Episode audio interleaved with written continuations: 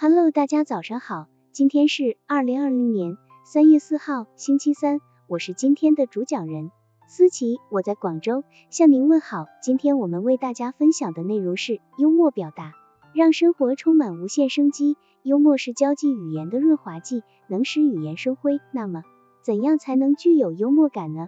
在交谈中，幽默总能活跃气氛，使交谈者处于一种精神松弛的状态。从而缩短人与人之间的距离，让大伙感到亲切自然。他是创造理想谈话氛围的有功之臣。幽默是一门语言艺术，是一种很高的人生境界。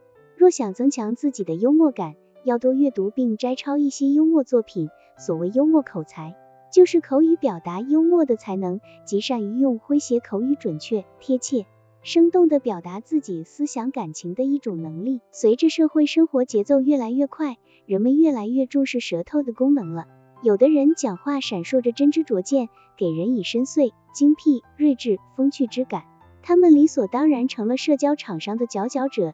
一位八十岁的老人思维很敏捷，富于幽默。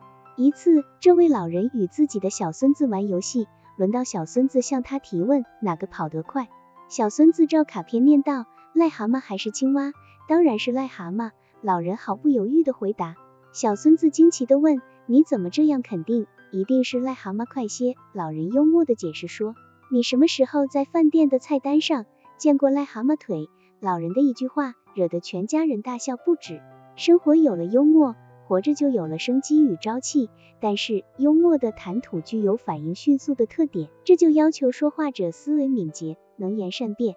而这些又来自于对生活的深刻体验和对事物的认真观察，具有较高的观察力、想象力，才能通过模仿、比喻、夸张、双关等方式说出幽默的话语。幽默是思想、才学和灵感的结晶，懂得幽默的说话，才可能轻松成事。幽默不仅是口才的精灵，更是一种生活的态度。